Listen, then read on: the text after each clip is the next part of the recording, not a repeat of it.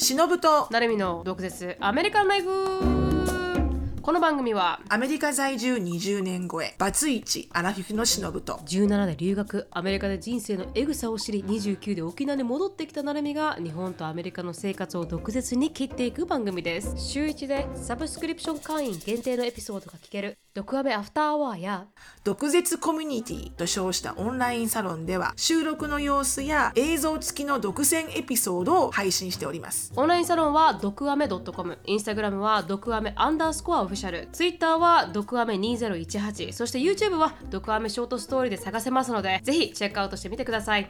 はい。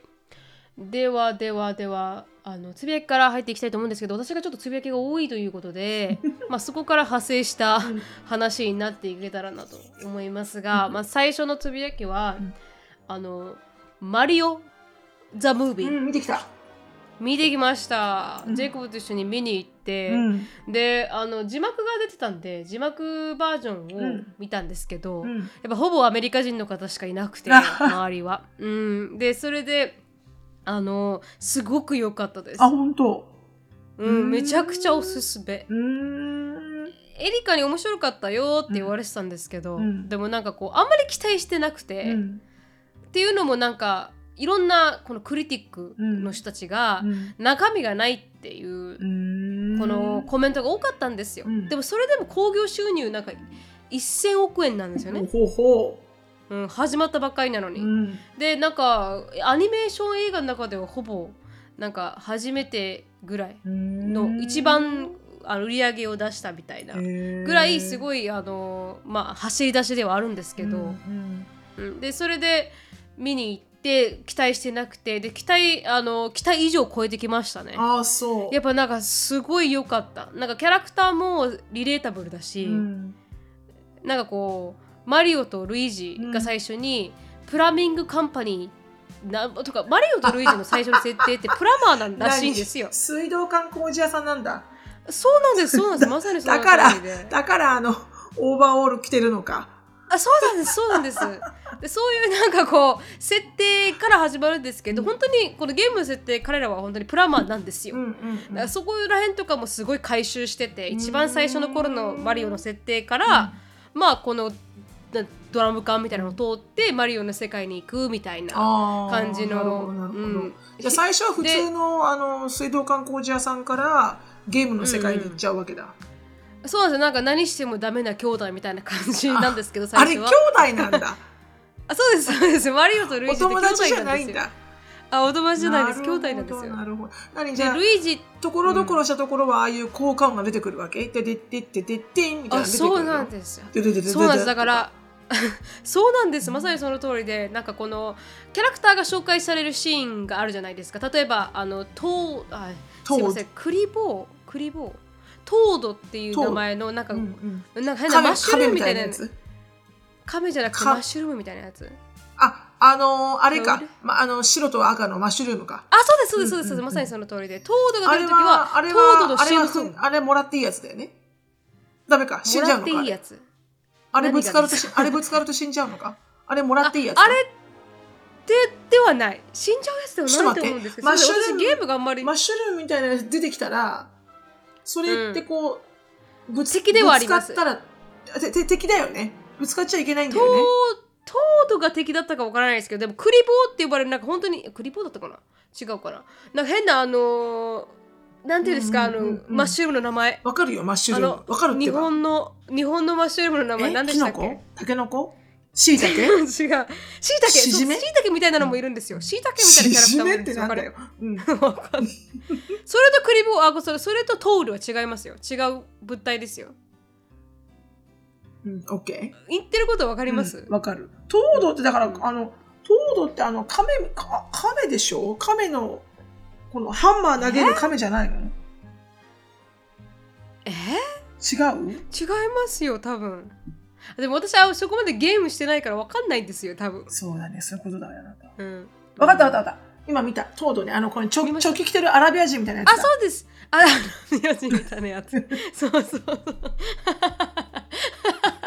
確確かにねあの帽子とかね、うんターバンみたいですからね、一応ね、うんうんそうですまさにそのトードが出てきたらトードのシーティームソングが流なるれてみたいなほどなるほどはい、でピーチが出てきたらピーチのあのピーチ上のティームソングが流れてみたいな、はいはいはいはい。だからファコアファンジェイコブとしてはなんかもう至る所になんか希望、なんていうんですか？わかります？あもう。み見たいところ。ファンのこのファン精神をくすぐるような。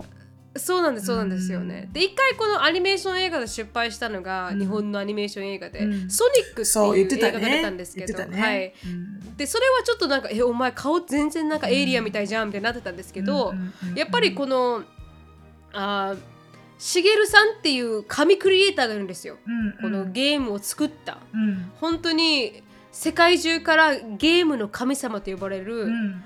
あのしげるさんって人がいらっしゃるんですよデザイナーが。その人がちゃんと監修で入ってるから、もう全部が本当にもうマリオの世界観を崩さずに美しいっていう。すごいねだってさ、うん。ブラウザーのさ制約さんジャック・ブラックなの？そうなんです。でそのジャック・ブラックの声優がすっごい良かったんです。絶対間違いないねあとセス・ローガンも出てるんだね。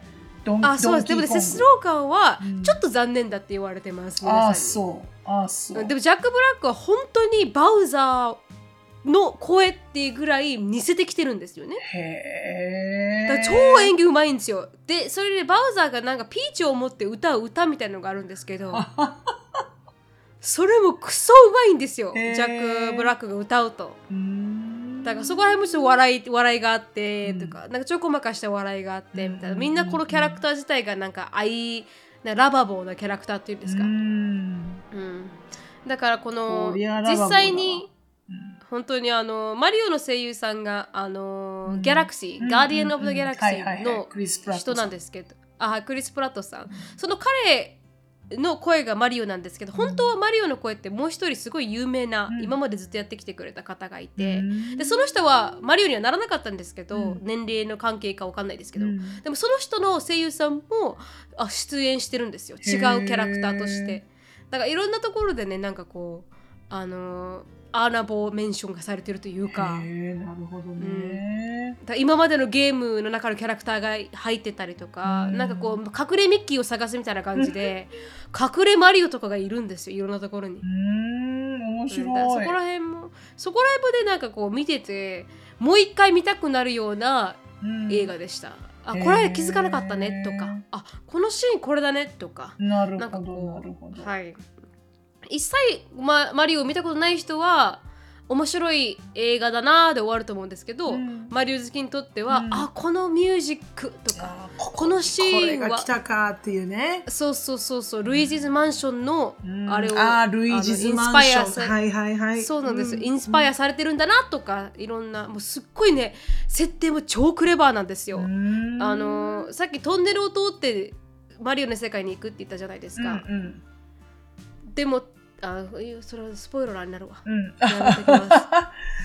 そうねあまり言っちゃったらね、まだたくさん見てない人の方が多いと思うからねそうですそうです。じゃあ皆さん見てください。うんなんかあストーリー展開もこのゲームに合わせるためにめちゃくちゃ工夫されてるなとか思思いましたね。うん。へえ楽しみですねすごく、はい。うんでなんか今日あのテレビでインタビューあったんですよ。その茂宮本さんのうんうんインタビュー。うんでそれでなんかこうみんなに楽しんでもらえるように、うん。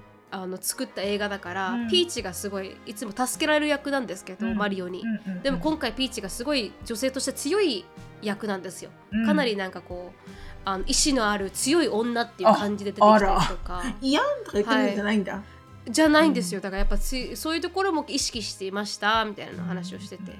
でゲームが最初じゃないですか任天堂って、うんうん。ゲームの次にアミューズメントパーク作ったじゃないですか、東京とカリフォルニアに、うんうん。でその次に映画だと思ったらしいんですよ。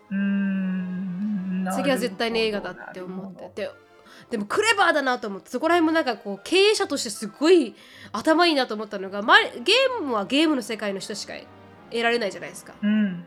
うん。そうね。キャプチャーできないじゃないですか。でも、うん。アミューズメントパークになるとあのアトラクションなんで、うん。知らない人も行けるじゃないですか。うんうん。そうね。でそこでそれをもっと楽しめるために映画が来るって映画をもっと多くの人が見るじゃないですか。そうだね。だからその人たちが見た映画が面白かったなゲームやってみようかなゲームのファンになるそしてアミューズメントパークに行くアミューズメントパーク面白かったなっていう風なサイクルが生まれるんですよ。なるほどなるほど。いい感じだね。本当にマーケティングが素晴らしいね、これマーケティングが素晴らしい本当にもう。っていうねうん。思いました。うん。シロさんまだ見てないですよね？見てない。うん。うん見てないです。エリカは見たって言ってそうエリカはジゃャスティンとあのデートで見に行きましたね。うん。うん。だからぜひシロさんも見てほし実際ね見に行こうと思ったんだけどね見に行こうとして全く違う映画を見てしまったんだよね。いなんでです映か、画館で。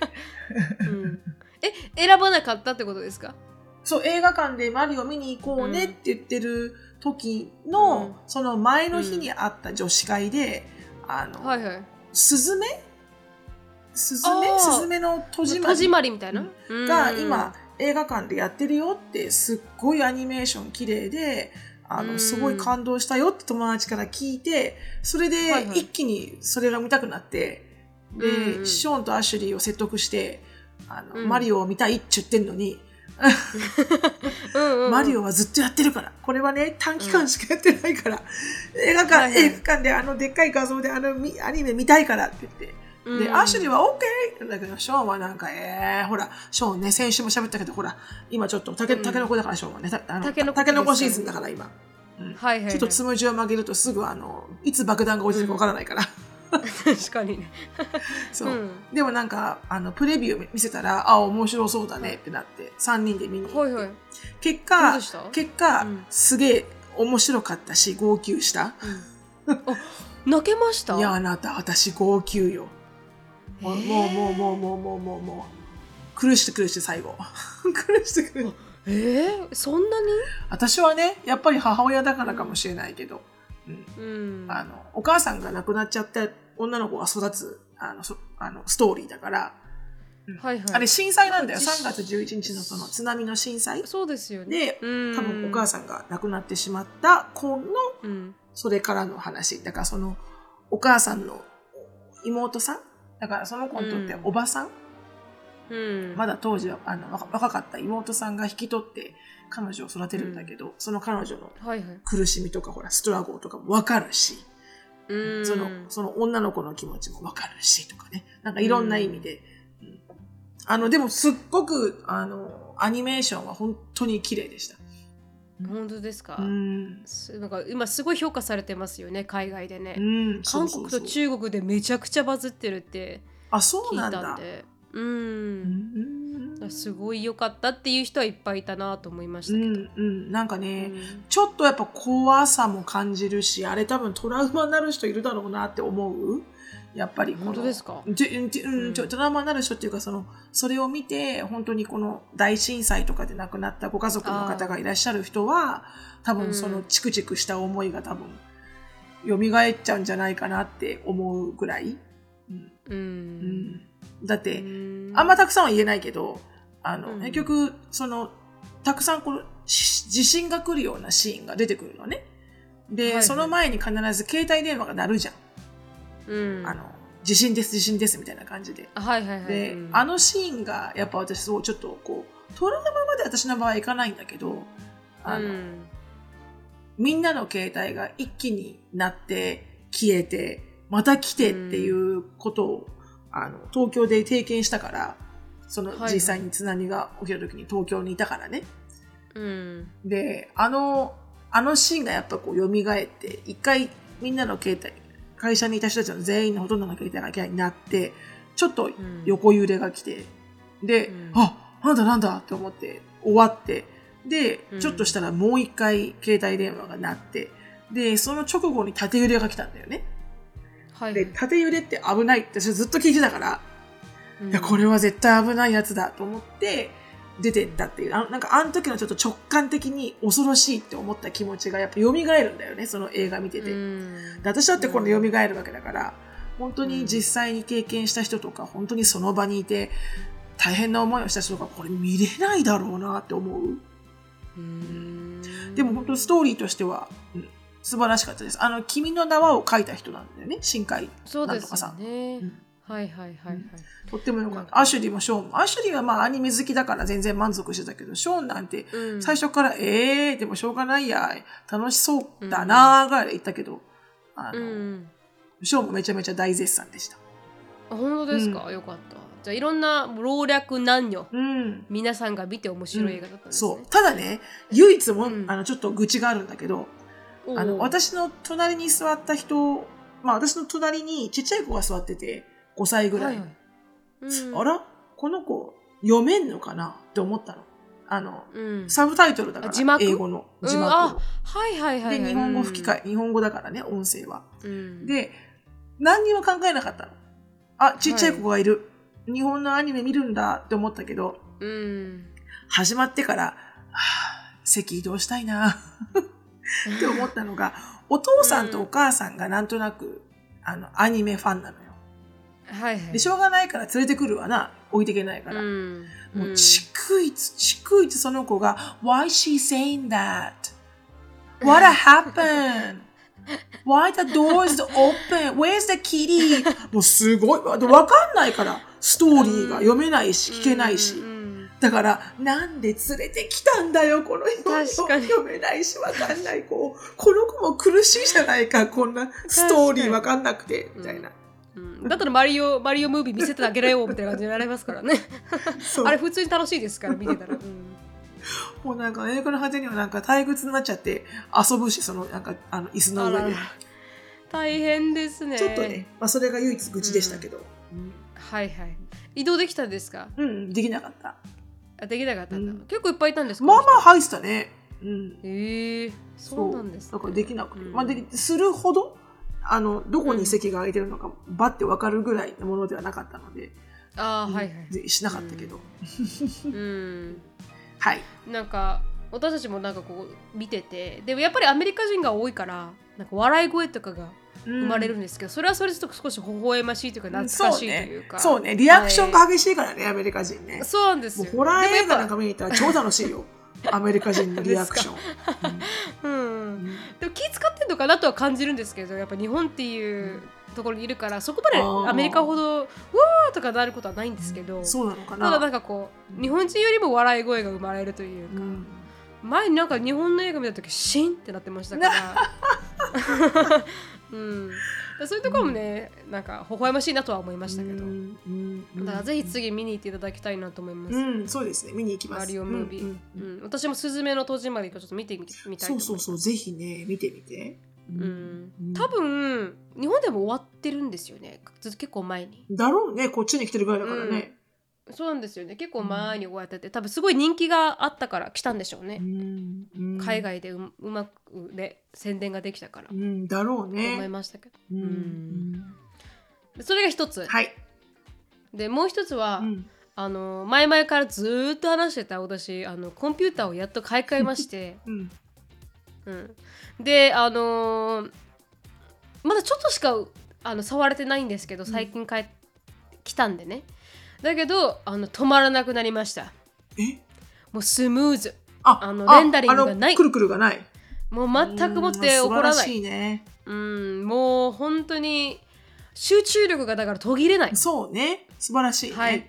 うんはい、うん。だから毎回ちょっと編集して止まって、うん。ちょっと編集して止まってっていう感じをずーっと繰り返してたんで、うんうん。なんかもうイライラしてきて途中からもうなんかもうコンピューターに向かいたくないっていう精神が生まれてたんですけど、うん、それが それが一切ないこのストレスフリー感は、うん。あの本当に皆さん迷ってる人、ね。えうん。迷ってる人がいたらもしでそれぐらいスペアできるお金があるんだったら、うん。絶対に買い替えた方そういうがことなんだよね。うん。いい。あの買い替えてみて思いました私が。やっぱりね、うん。いいものはね、やっぱそんだけ時短になるわけよ。そうなんですよ、うん。それがあのうん全う然んこのかかるストレスと精神的苦痛から抜け出せると思えば、う うんんちょっとのこう投資するで金額があちょっと残ってるんだったら、うん。やった方がいいなって思いました、ん渋って渋って渋りまくりましたけど私も、うんうんうんうん後悔はないですね、公開よかったはないです。それはすごくよかった。はいそれでした、うんうんうん。まあ、またあのちょっともし本格的に使い始めたらまたうん。アップデートしますが、うんうんうん。無駄ではなかったということをお伝えしたかっただけです、うん。いやよかった。はい、本当にそれはそれでよかった。うん、つぶやき終わりでした。すいません。2個いっぱいあるって言って2個しかありませんでした。普通のつぶやきじゃねえか。たくさんあるって言ってたじゃんっていう話だよ。うん、話したいこといっぱいあったかなと思ってそんななかったでした、ねキャッチアップしたかった、全然ないじゃんって話だよね。うん、全然ないですね、うん。本当に。うん、なるほどね。まあ強いて言えばね、うん。はいあのあーこれが終わるこれの今収録が Wednesday じゃないですか。あじゃあ Tuesday か。Tuesday ですけど。これが今週の5月。頃？れまでには私結婚式が終わってるんで。そうだよね。楽しみです。はいうん、そうなんですもうすぐだね。それが終わってるんで。どうですか、心境的には。いやなんかちょっとよくわかんないですね。もう私たちそうです、早く終われって思いますけど。ワクワクの気持ちもありつつって感じ？でもなんかこうちょっとこそれは10%ぐらい。ちょっとこう。でもあれでしょ？式を挙げてその後どうするの？なんかどっかでご飯食べるの？みんなで、あみんなでは食べないです、うん親本当戚とか。にもううちうちだけ、うん。うちうちの家族イミディットファミリーだけですね、うん。私の母と父と兄と、うん。あ姉と、うん。まあ、ジェイコブの友達が来るんですけど、それその人たちだけです、うん。だから9人ぐらいでうん。お食事して終わりって感じですかね、あのやっぱひなんかこう多いんだらしいんですよ今時、うん。この何ですか？あー何をやらないセレモニーじゃなくてもう一個です。セプション？披露宴あ披露宴をやらない人たちって今結構増えてるみたいで、うんうんだからもう本当にセレモニーだけやって終わりって感じです。うんうんうんうんうんうん。まあでも要はセレモニーが目的だからね。披露宴が目的じゃないからね。うーん。なのでもうすぐパッてやってパッて終わらして、うん。45分しか続かないみたいなんですけど、うんうん、でもジェイコブがなんかお母さんたちが来ないから、うん。あるパートでなんか酒を飲み合うみたいなシーンがあるらしいんですけど、うん。それも全部カットになるんでもっと短くなるかもしれない。30分で終わるかもしれない。うん。なんでそれカットするの？いやなんかこう私はできるんですけど私ができなくなるんですよ。なんかこうジェイコブは私の両親とお酒を飲み合うみたいな。で私はジェイコブの両親とお酒を飲み合うはずなんですけどジェイコブの両親が来てないので、あーそうかそうか。私だけやらないってことができないらしいんですよ。ああなるほど。誰かその辺でちょっとリクルートしちゃったらどうかな、これちょっと白人 白人系のお父さんお母さん。を いやジェイコブ許ちょっさないですよ。と助けてもらえますかみたいな。だから最初はカエルさんにお願いしようかなと思ったんですけど、うん。やっぱだからそれはやっぱ違うみたいで。確かにね。お父さんお母さんじゃないもんね。そうなんですよね。だからそれができないって言われたんでだからもう全部そのセクションをカットしますみたいな感じになりました、だからちょっともうちょっと短くなるのかもしれないですけど、でもちょっとあのやっと終わるなっていう感じはありますかね、うん。気持ち的には。そうだね。うん。うん。まあ、やっぱりこう節目をねお祝いするっていうのはうん。とっても、縁起がいいことだから。はい。そうですね。うん。だから私たちで婚姻が最初でうんあで入籍が最初で、うん。プロポーズがその次で、うん。あのジェイコブのリングを最近買ったんです1週間前に、うんうんうんうんうん。でそれもなんかあのジェイコブがそろそろ僕のリング買わないと間に合わないんじゃねっていうジェイコブのあれで、やべえ忘れてたと思って。そう,、でリング屋さんに買いに行ったらほとんど80%は届かないって言うんですよ、うん。オンタイムに、うん。だからこのセクションこのセクションだったら2週間以内で届きますっていう。そういう打算的なねそういう打算的なセレクションになっちゃったんだ。そうですそうです。このセクションだけだったら間に合うかもしれない、ギリギリって言われて、うんそのセクションから選んでもらって、うんうん。で私が金払って、うん。でそれであのなんていうんですか？リングがちょうどあの5月の5日に結婚式だったのに、うん。5月の29日に届きました。5月の 29? あ待って4月4月の 29? うんうん。うん。でギリギリ届いてジェイコブにはめて、うん。で結婚式なんですよ。うん私全部バックワードで言ってるんで、はい。うん。まあ大丈夫大丈夫。私もそれにあの子供がつくから私も、結婚式しましたっけしのさん？うん、全部反対です。ななるみちゃんのところの中で。私はそのその席を上げるっていう前に子供を産んでっていうのが入るって感じ、うん。まず子供を産んで、はいそして席を入れて、席を入れて、で結婚式を挙げあ結婚式その次にあげたんですか、うん、っていうか、け籍を入れて、ちょっと日本にいたけど、テキサスに移住した時に、そのうんうん。前の旦那のおばあちゃんの、あの、うん。教会で式だけ、うんやってもらったんですよ。えー、知らなかったです。そうなんですえよ。ウェディングドレス着たんですか？来ましたけど、はい。あの、うん。非常に、こう、なんでしょうね。あまりいい思い出がない。えー、から。そうなんですか、うん。あでも私、ウェディングドレスは2回着てるんだけどね。その前の旦那と、すよね。今回のアンディのやつと。うでもどちらも、あのまあ、どちらもというか、最最初はもうほとんどあんまり記憶がそこどさほどないっていう感じ。あおー。それはあまりにも無語すぎて記憶から抹消したんですか？それとも、うん。ただ覚えてない、ただなんか覚えてないよね。あんまりにもこう、うん。こ、こからの生活の不安の方が強くて、こんな、リアルですうんね、こんなところで金使ってる場合じゃないんだけどなっていうところが強すぎて。ああはいはいはい、なんかすごいリレータブルな あれですね。うん、えそんな金使ったんですか？いやいや、全然よ。普通に、ただ今日、本当になるみちゃんみたいに、ただ本当にそういった場所で、神父さんに式を挙げてもらっただけ。で、はいはいはい。あのその後は、その前の旦那のお母さんの家で、お母さんの家の裏庭で、うん。こうなんかバーベキューとかやったりして。えそう。ーうんすいません。なんかあんまり思い出したくない記憶をえぐり出してるみたいで。もうそれもあの全て私は今の私はシェイプしてますから。それもそれも含めての、うん、あのまあ、うん、なんつうのこれ思い出したくないわけじゃないんだけどあんまり覚えてない、なんかこうワクワクドキドキでやった結婚式ではなかったなっていう感じ。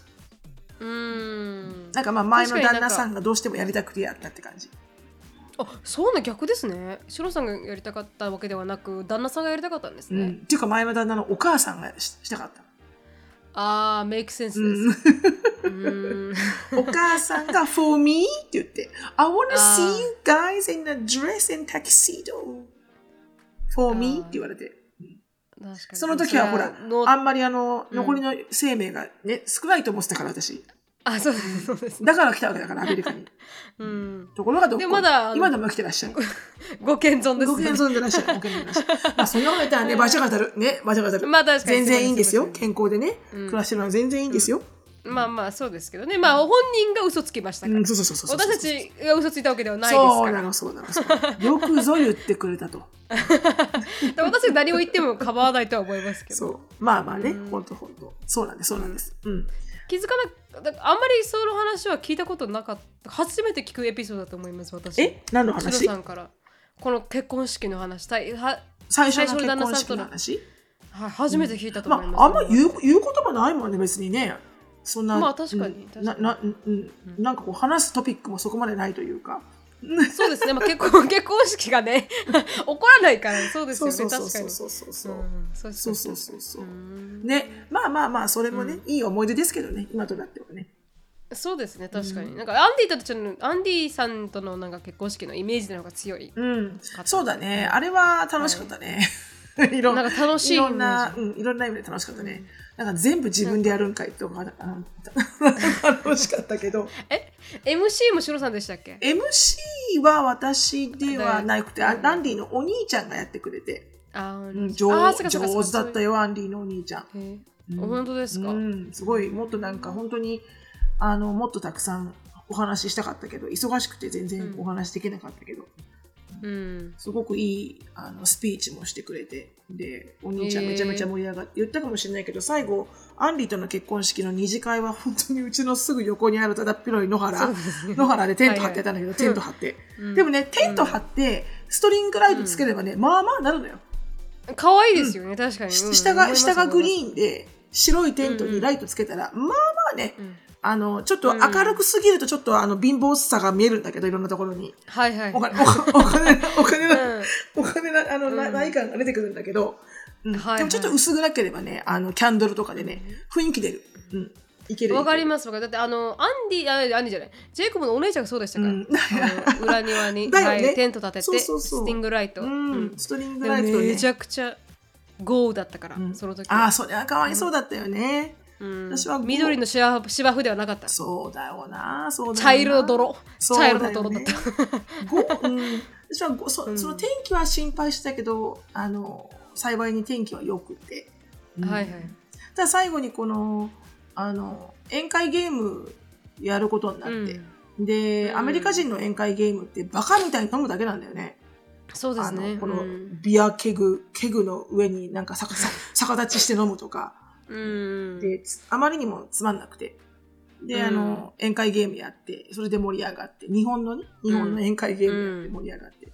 で、DJ が、あの、超ハンドメイド DJ で、もう誰でも、あメキシコ人でしたっけ、うんうん、最後メキシコ人ね。最初はなんかあ最初はみんな好きな曲を好きなようにスピーカーで流したんだけど、うん。あのラテン系の家族が、あの、二家族遅れて、あの、ごめんね遅れてって来た時にはもう10時半とか過ぎてて、はいはい。7時からやってんのによ。うん。で、その家族が来てからはもうずっとラテンのミュージックになり。まあ結構盛り上がりますからねラテンミュージックって、ね。うんうん、すんごい盛り上がる。うん。めちゃめちゃ盛り上がる。うん。結構激アツなやついっぱいありますからね、うん。うん そうそうそうそうそう。まあまあね、あの、楽しい思い出はたくさんありました。うん。へえ、まあでもよかったですあの、楽しければいいんですよ。思い出作りですから。あとは写,、写真さえ撮れば。写真はね、撮っておいた方が絶対いいと思う。一番若い時。本当ですか、うん、綺麗にこう、うん自分が若くて綺麗な時。に。まあ今でもずっとお皆さんみんな綺麗ですけど、な何歳になっても。うん。でもなんかこう、写まあ、真、思い出として。そうそうそう、写真だけは、で式とかどうでもいいよと思うかもしれないけど、写真だけはなんか綺麗な時に、こう、ちゃんとしたフォトグラファーさんに撮っておいてもらえたらよかったかなと思うけどね。うーん。だから、なるみちゃんも誰か入るの？写真屋さん。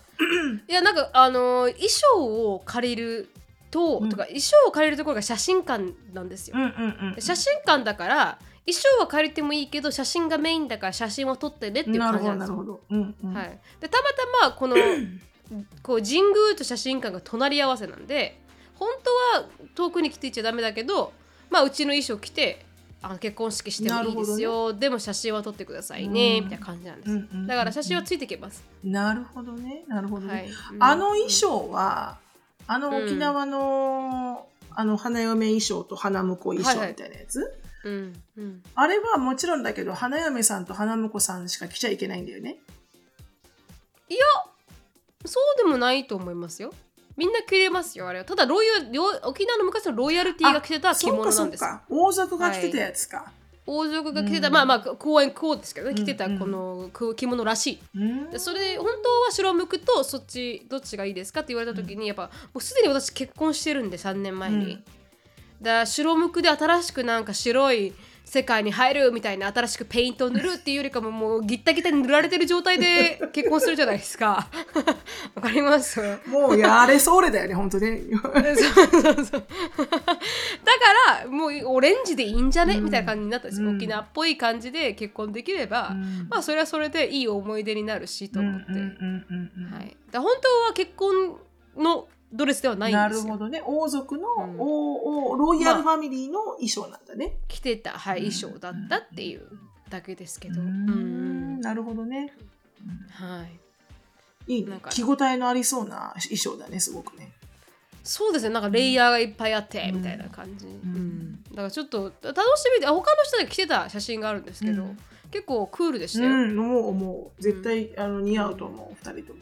なうんなんかやっぱアメリカ人とかしかそういうトラディショナルな、まあ、スコットランド人がそう一個前の人がスコットランド人だったらしいんですけど、その衣装を着た人がね、でもなんかそういう外国の人しかなんか日本のあの今時、古いトラディショナルって結婚しないみたいなんですよ。ああ、それがクールだとね、思うからね、皆さん、ね。クールだとね。はい、ううん。ん私たちも離れて長いから別にウェディングドレスじゃなくて伝統的なもの着ようぜってなりましたけど、うん。なんかあの日本人としてはやっぱりわウェディングドレスを着たいと思うみたいですよ。うんいや、私さ、うんすごい伝統的なものの方が好きなんだけど、白むくとかうね。んなんつったって、ズラがあ似合わないのよ。あの、本当ですか？あの、あの、この日本、日本髪っていうの？日本髪の ちょっと想像しちゃいました、うん今。あの想像してもらうとすっごい似合わないの。私ね、結構ズラ似合うのよ、何でも。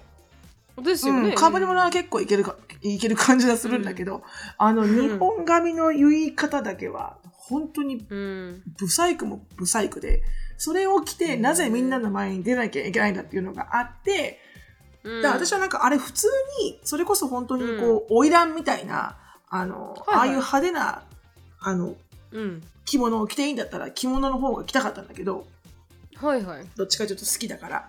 でも、うんやっぱ白むくじゃん、結婚式って。うんうんそっか、花魁って確かに昔の売春婦だもんな。確かにそりゃカランコロンカランコロン歩けないわと思って。でそっちの方が似合いそう逆に言うと それは私いけるの。うんうんうん似合いそう白むくのあの形うんのあの面が似合わないの。本当に似合わない。うんだからねななぜ似合わないと思って、いつその面をかぶったんですかと皆さん思うと思う。うん。思う思いますそれはですね、日光江戸村にいた時にかぶったんですよ。写真館っつうのがあって、いろんなものをかぶって写真撮れるその時にうん。街中のなんかお団子屋さんにいる娘の手みたいな感じで、ちょっとなんか、うん。ちょっとなんかチェチェック柄のなんか伊藤忠みたいな、伊藤忠じゃないや、あの、伊勢丹みたいな。伊藤忠じゃないや、はいはい。伊藤忠は少々者だよ。伊勢丹、伊勢丹の、伊勢丹の袋みたいな生地の着物に、わかる？ちょっとなんか前掛けしはいはいお団子屋さんにいる時代劇の娘みたいな感じの。ちょっとこう、はいこういう日本髪のね。で、そのずらか見た時に、うわ、マジ忍すっごいブサイクって言われて。え誰に？あの、ど大大学生の友達にみんなに。はいはいはい。4人で言ったんだけど。うん。やっぱさ、忍多分日本人じゃないと思うよって言われて。そうだよね。やっぱこの、この似合わなさっぷりはやっぱやばいよね、これね。へー写真残ってますか？写真残ってるけど、どこにあるかわからない。多分実家にあると思う。うん。ーぜひあの見せてください今度うんね、今度ね、うん実家に帰ったらいろいろ物をね、片付けていくので。うん。そうですか？あお願いします。あのせあの文集と？あ、そうだね。あのやらないといけない。もんね、は昔のね。はい、ううん。ん。もしイベントまでに見つかったらあれですけど、うん。それも乗っけてもいいかもしれないです。スライドショーにね、なんぼだよ。うん、それしのさんのその その昔の。あなたね、それと匹敵するうん団子屋のあれ。みちゃんの写真がある？あったらいいよ。私だけやっても仕方がないじゃない、でも私はもうすでに見せちゃってるんですよね。デブの時の写真とかね。まあデブというカテデゴリーに入れてい全然デブじゃないけどね、あれ。いや、シロさん、いや、いや、いや、分かってない、シロさん。どれだけ私がちょっと見たじゃん私少しだけ。でもどさ少し顔がぷくってしてるだけで、あんなの、あんなの中学生とかみんなそんな感じじゃん。え、待って、本当にそんなこと言ってます、うん。あれで？うん。だってあの、あれでしょ？留学してすぐの時のやつでしょ？そうです、そうです。そうだよねあの、留学して、はい、あの、一番太した時のやつ。うんちょっともう一回見せますわ。うん。あの、いや、あの、これでちょっと太ってた時でしょって言われるんだったら、多分そうかもしれない。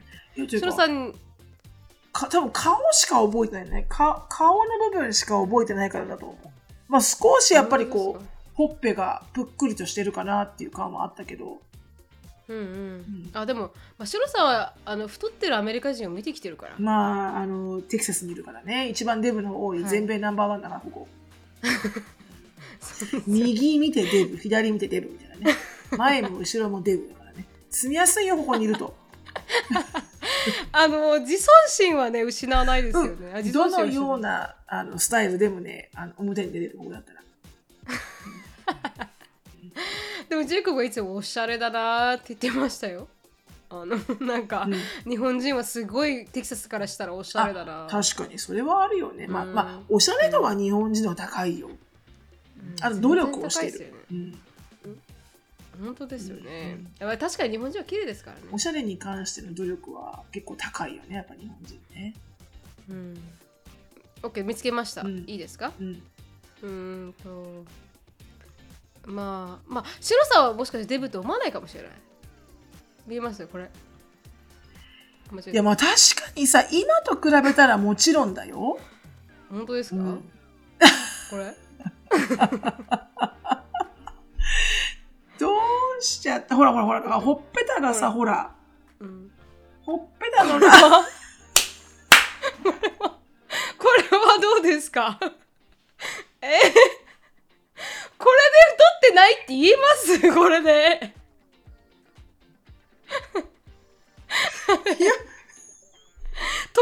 隣100 180キロですよ。隣が、隣がすごすぎて、全然太って見えない。確かにね。隣がまあ本当まあ180キロ級もですちろんさ、今、今のなるみちゃんを知ってるからさ、全然やっぱりね、ジョーラインとか、全くもって細いよね。うーんまあもう、でも、そんなにほら、そんなに、三頭身みたいくないですか？123これさ、衣装だよね。一緒です一緒ですだよね。こんなんてって隣の子、スヌーピーにチェックに花柄ってどうよ。そう。いやなんでこうなったのかわかんないですね正直うんでも本当にこんな感じでしたねいや、でも可愛いけどな。なんか私から言わせてもらうと可愛い。う。うんんほんと17歳、16歳の女の子って感じだけどね。あ本当ですかまあでもやっぱ見見慣れてるんですよそうかもね。まあもちろん今よりも全然体重が乗ってるのは、うん一目で一目で見てわかるけど、でもデブかって言ったらデブではない。でも日本人の多分太ってるの基準はそうそうこかなり超えてきたと思います。私148センチで、うん多分最高体重が63キロだったんでやっぱこれですね、まあ、本当身長がそれは確か高くに肥満だてよね、それはね。そうですよね身長が高くてまあそれぐらいだったら分かるんですけどでも日本ってやっぱ50以下じゃないと、やっぱ太ってるどの身長でも50以下を目指したいみたいな感じありますよ。いや、それはちょっと。49とかになりたいとか。細すぎだよ。うん、私もそう思いますけどね。うん。うん。でした。難しいね、その辺はね、細きりゃいいってもんじゃないんだけどね、とか言ってね、そういう、お前がデブだろうって言ってんだけど、だから、だから言ってるわけじゃないんだよ。うん、でも分かります分かりますね。そこまで細くなくてもって思いますよ、ね。そうそう、少しやっぱりね、うんやっぱりこう、うんガリガリは、なんかガリガリが好きな感じあるよね、日本ってね。うん。うん。もう少しこう健康的にお肉がついててもいいんじゃないかなと思ちょっとムチっとしたのがセクシーではありますから、う。うん。うん。太ももとかね、うんうんまあ、そんな感じでした。だからシロさんので私はもう本当に見せられないものは全部見せたかもしれない。今までの人生で。だからそれしかないわけでしょ。私すっげえあるよ。本当ですか、うん。あでもなちっちゃい頃のちょっとぽちゃっとした写真とかだったら。うん出せるかもしれない、うん、なんか親指みたいだねって言われましたジェイコブに。あ、本当？あ、ちっちゃい時の写真が、うん。もう私なんて本当、まあちょっとこう地獄絵にあるような赤ちゃん食べてられたからね。どんな赤ちゃんそれ？みたいな。超見てみたい。生まれそれは見落ちちゃったたことない。みたいな。うん。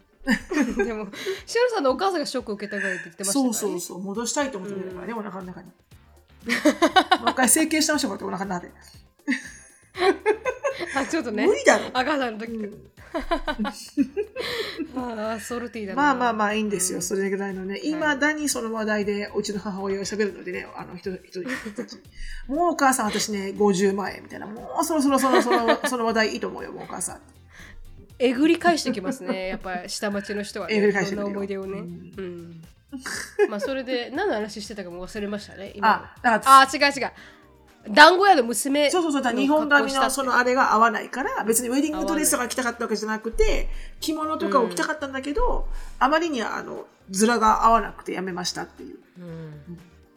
ちょっとやってみよう今度。うんやってみな。私もあんまり合わなさそうだ気がしますなんかそういう感じじゃないかもしれない、なるみちゃんも。うんやっぱ東南アジアじゃないですか私って顔がうんそうなの、そうなの。うんあのね、そうなのよ。東南アジア系とか、そう、濃い系はなんかね、うん似合わない気がするね。ちょ、ちょ、ちょもう少しこう、色白い薄い系。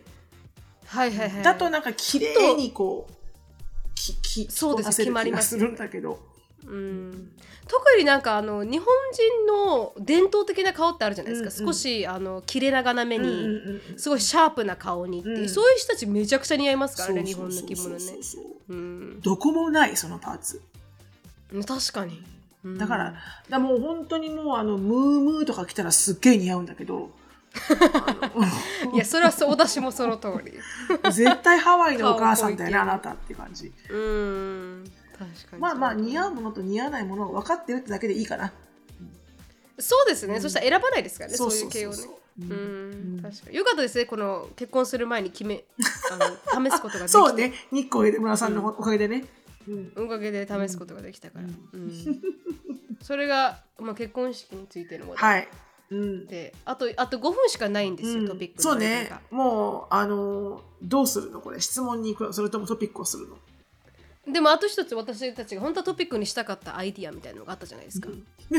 そうなの話すの今から。この、この短時間で。いやちょこっとね。短時間で多分そこまで多分そこまで盛り上がれない内容かなって思うんですよ。あ、まあじゃあ一つのつぶやき程度に喋ればいいんじゃない？あそうです。それぐらいで喋ろうかなと思って、うん。うん。でそれ何があったかっていうと、うん。ジェイコブになんか新しいトピックのアイディアあるって言ったら、うん。最近ジェイコブが読んだこの Reddit のア,、まあ、アーティクルというかこう投稿で、うん。あのーまあ、Is sightseeing even worth it うん。anymore、っていうなんかスレッドがあったらしいです、うん。サブレデットがあったで何かっていうとなんかあ海外の人がねあのーバンブー嵐山のバンブーフォレスト、うん。あー何ですか？あの竹の新竹のなんか道があるじゃないですか。わーって竹が生えてて、うん。すごい綺麗な、うん。おか行ったことないですか？嵐山の。と京京都。なんか写真でたくさん見たことある。あ本当ですか、うんうん。もうそこがあまりにも混んでてあ、そう。もう歩けないぐらいだだったらしいんですよこの人が行った時へにね、ー。うん、でもうなんかめちゃくちゃディサポイントしたっていう。あまりにも人がすごすぎて。し多すぎてなんか全然雰囲気もあのでもしょうがないよ良くないしみたね。まあまあそうなんですそうなんです。よしょうがないんですけどでもなんかやっぱりこう時間帯をずらしていきたいのに10時からしか開かないところとか11時からしか開かないところとかって言ってすごい制限されてる分、うん。あの結局時間をずらすこともできないからみんな殺到してしまなうみたいな。るほどなるほど。うん、っていうのがちょっとなんかこう他にいいとこない？うん。でサイトシーンする意味ある？みたいな感じで思ってるらしい、一部のこの外国人の方は。うんうんうんううん。んちょっと思ったのと違ったなって思ってしまうらしい。人まあだが多すぎて、からそれはもうかん、あのー旅にはもうつきものよね。うん。うん。ああこんなつもりじゃなかったしなんこれだったらなんか来なきゃよかったみたいなさ。ううん。ん。でやっぱこの地元の人とと一緒に回れたら一番いいんだけどね。あのほらね。わかるからすっごく。うん。ちょっと入り組んだところとかね、うんうん。なんかちょっとなんですか？穴場っていうんですか？そういうの。そうそうそうそう。うん。私さ、この前、この前っていうか、ちょっと前に、あの、カリフォルニアの友達のところに遊びに行って、で、はいはい。彼らはもうカリフォルニアのね、あのロサンゼルスの郊外か、に住んで、うん。もう10年以上？だから、いろんなことを知ってるじゃない。でさ、うんハリウッドサインあるじゃん。山にこう、やあ山の上にはいこう乗ってるハリウッドサイン。うんあれって、それね、それがすごく、ものすごい近く、そしていいアングルで見れる穴場があるんだよって言って、連れてってくれて。で、どう行くかは全く覚えてないけど、でもなんかくねくねくねくねした山道を、あの、登ってって。でその山道を登ってる時にも、なんかものすごい豪邸とかが、やっぱほら、うん LA って上に行けば上に行くほど豪邸になるじゃん。や山の上に行けば行くほど。で、うんめっちゃなんか見たことないような 豪邸もたくさんあって。で、なんかそこに行ったら、本当にまだ知られてないからって言って、あんまりね。で、たとえ知られたとしても、車がないといけないのよ。バスとか通ってないし、だウウーバーで行くか、自分の車で行かないといけない。で、あんまりまだたくさんの人に知られてないところもあって、すっげえ綺麗だったの。あの、うん山の上からの景色とはこのハリウッドって思いっきりでっかくこううん綺麗に見えて、で、うん。こういうのが 地元の友達を持つ、あの、一番の魅力？だからなんか、うん。例えばその、チャイニーズ料理食べに行くにしても、ベトナム料理食べに行くにしても、その国の人と一緒に行った方が楽しいじゃん。はいはい。ツールうん。のた食べ方を知ってるから。そうですね確かに、うん。そう。だからなんか、この、まあ観光って、やっぱ旅することって、絶対にこう、ああ、こんなはずじゃなかったのにとか、絶対こう、うん。失望することの方が多いと思うんだよね。うん。でも、多分、誰かと一緒に何かをしてるっていうことの方が、私は価値が高いと思うんだよね。確かに、うん、まあもちろん、その嵐山とかをうん楽しめなかったのは残念だけど、うん、でも、観光今までした中でありますか？なんかここは想像してたよりすごく良かったけどここは想像してたよりなんかあんまり良くなかったって思った。だからよく聞くのはフランスはあんまり良くないみたいな、あうん。フランスはなんか想像するよりあんまり綺麗じゃなかったっていう人が結構いっぱいいる気がして、うんうんうん。シロさんフランス行ったことありますよね？一回だけ 出張で。そうですよね、んうんなんか確クロワかに。ッサン食べたんでしたっけ？いや違うんですよ。あのクリームブリュレをね食べました。あクうんクリシルブプレッねツって。うんあはいはいはい、うんどうでした？メあのメルシーボクでした。あ違う違う。メルシーボクはありがとうございますが。えーうボナペティ？じゃあそれはそれはいただきますか？いただけます、うん美味しかったって忘れました。うんあのーどうしても、ま、ま、マルス、マルシーとか？えっ、違うかとメメルシー。がサンキューでしょ？ちあ、メルシーだけわかんない。もう喋ろうとするとやめよそうそうそう、やめた方がやめた方がいい。うんはいはいはいそう、あの、本当にこう、シャンゼリゼ通りのこのエッフェル塔が見えるところにある、うんこの表に、このうん。レンガ敷きの、レンガ敷きの道路のところにある、うん。あの、表に出てるカフェで、あの、うんクリームブリュレを食べたかったんですよ。あの、はいはい。エッフェル塔見ながら。で、3泊4日の弾丸ビジネスツアー、ビジネス旅行の時に、あの、うん社長に言った2つの願いがあって、はいはい私、ベルバラ大大ファンなんですよ。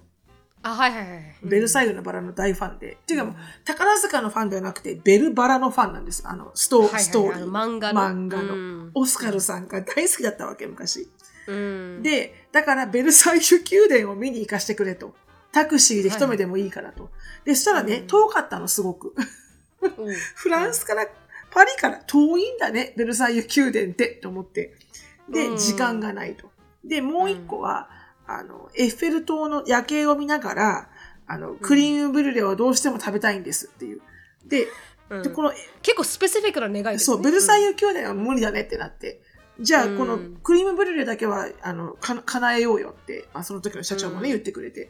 で、叶ったんだけど、まあ、汚い汚い街並みが。で、いろんな人がほら、犬とか猫とか連れてって全然 OK だから、で、犬の糞だらけで、どこ行っても。うん。あれはね、失望したね。ああ、やっぱり。とっても失望しました。あれだけは。なんで政府はか日本みたいにちょっと規制しようとか思わないんですかね多分、わからないんだけど、うんでも、多分、私ね、フランスのお友達が誰もいないので全くわからないんだけど、なんとなくだけど気にならないんじゃないのかな？そ、そ、そんなに。ああの、日本人が気になるほど、あ、あ、そっかそっか。おそらく気になってれば綺麗にしてるはずじゃん。確かに。うん多分、思うほど気になってないんだと思うんだよね。うんおそらくね。うんちなみにありますか？その逆。行ってみて、あ、思ったよりめちゃくちゃ良かったじゃんっていう。あります？それだよね。行ってみて、そんなに。私はちなみにあのニューオーリンズは良かった。ニューオーリンズは思った以上に良かったです。ううんんでも危険ですけどね、危ないとこ結構多いですけど、うんでもそれをわきまえていくんだったらニューオーリンズは結構風情のある面白い街だな。アメリカの中で一番面白いんじゃないかなと思うぐらい。まあ、カラーはあるかもしれないよね。フラフレンチ、フレンチ、なんつうの、フランス領だったもんね。フランスのはいうん植民地だったもんね。そうですそうです。なので、うんしょうん、ご飯も美味しかったですし、うんなんかおすすめだなと思いました。あります？私なんだろうな意外に、これは良かったねって思ったやつ？たうん。どこだろう？サンアントニオ？サンアントニオはそこまですごい。やっぱり。そこまでサンアントニオはすごいとは思わない。あ、デンバーですね。あ、デンバ間違い。ない。今思い出した。デンバーはそんなにきあの期待感はなかったんですよ。綺麗だ。だって、うん綺麗な自然がたくさんある街だっていうのは聞いてましたけど、うん。いやー、本当にあそこは期待をはるかにあの超えて超えてきまましたね。うんどこ行っても素晴らしい景色と素晴らしい人たちと、あの、うん本当に全て良かったです、デンバーは。なんかこれって言えない。全部で。もうデンバー全部で。した。おーて感じかな？いい思いだったって感じ。うんうんうん。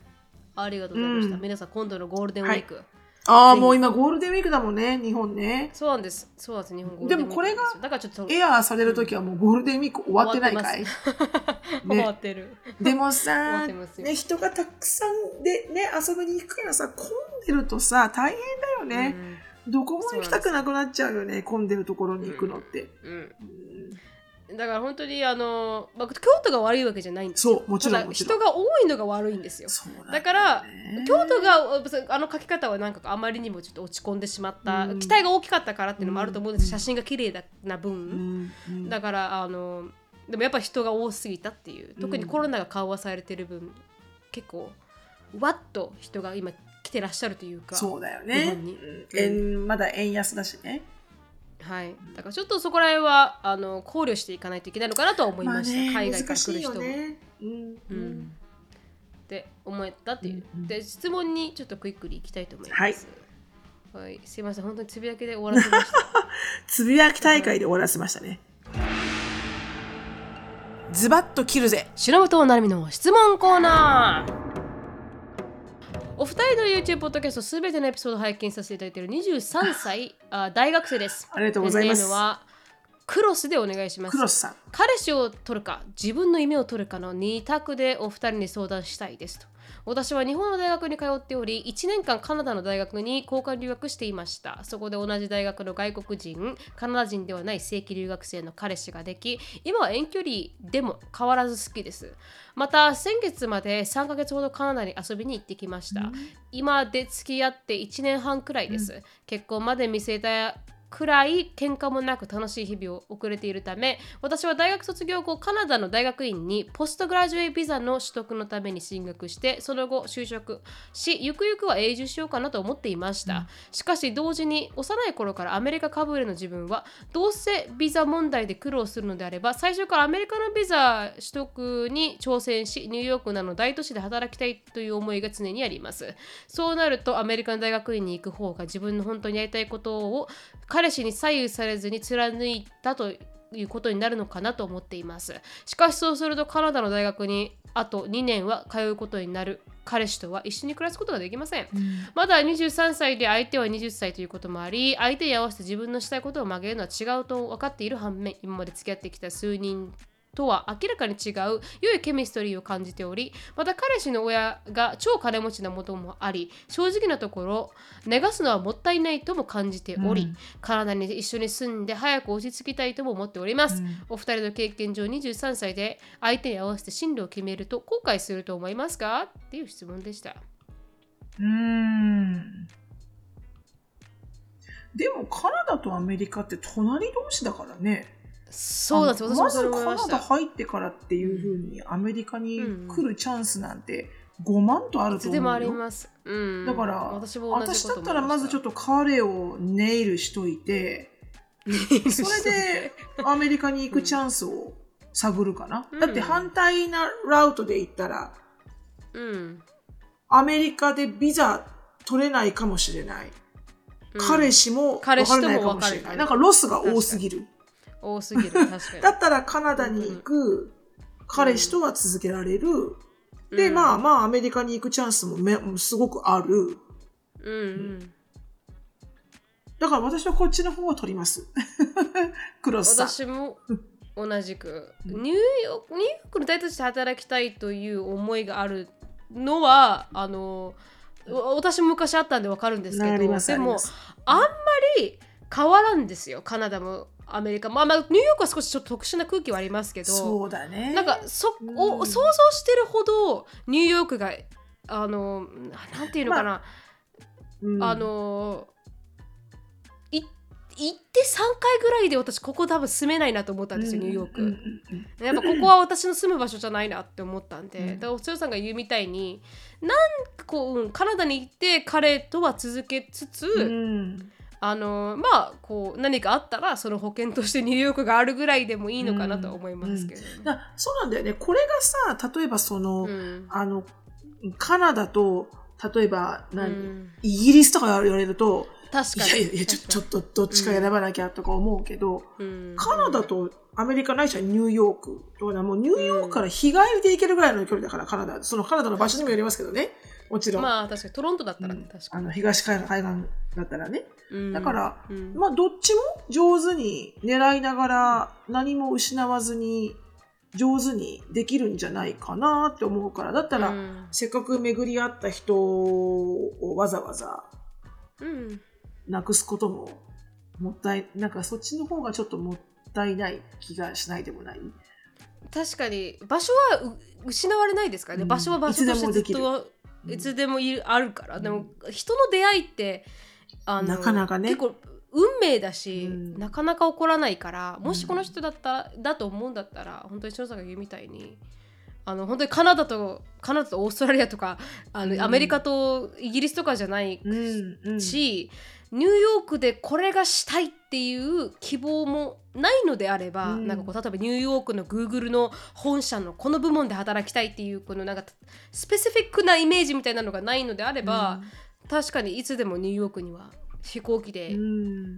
旅行に行けますしね。うんうんうんうんうん。そうそうそう。だからうん。ねそれをうんおすすめするかな？うん。うんまあ大概20代ね30代前半って結構人生を左右するような決断をね知れる時が多々あるから確かに、まあ、後悔がない方法が一番だし自分が一番幸せを感じる方法をね取るのがうん。一番だから、本当にニューヨークで働きたいって思ってれば働きたいしねニューヨークで、まあ確かうに。ん。うん。だからそれを取るならそれも取っただしね、ま、間違いない、うん。それはそれ、うん。うんでも確かにそう翔さんで言うと20代前半なんで別になんていうかやりたいことしていいんじゃないかなと思いますよね。そうそうそうこそう。うこう結婚し別にそんなに早くしなくてもうん。いいとは思いますし、そうそうそうう。ん、だからまあこう20代はどどちらかというとで経験できる経験はした方が私はいいと思う派なんで、うん。うん。うん。自由なうちにっていうんですか、うん。それは間違いない。はいだからもうやりたいことやったらいいって感じではありますね、うん。確かにね、うん。クロスさんがやりたいよううにん。やったらいいなと思いますね、うんうんうん。ですね、はい、うん。後悔のないように。後悔のないように、はい、ぜひトライしてみたらいいかなと思います、はい。確かに。確かに選択は別に白か黒かではないでえすね、そうなのそうなの。あの茶色とかね、あの灰色っていう選択もあるのでね、うん確かに。これ取りながらこれもいくってことはできます。そうそうそう。確かに本当にその通り。そうそうそうそう。そうそうあまりこうフィックスして考えなくてもいいかもしれうないですね、んうん、うん。と思います、うん。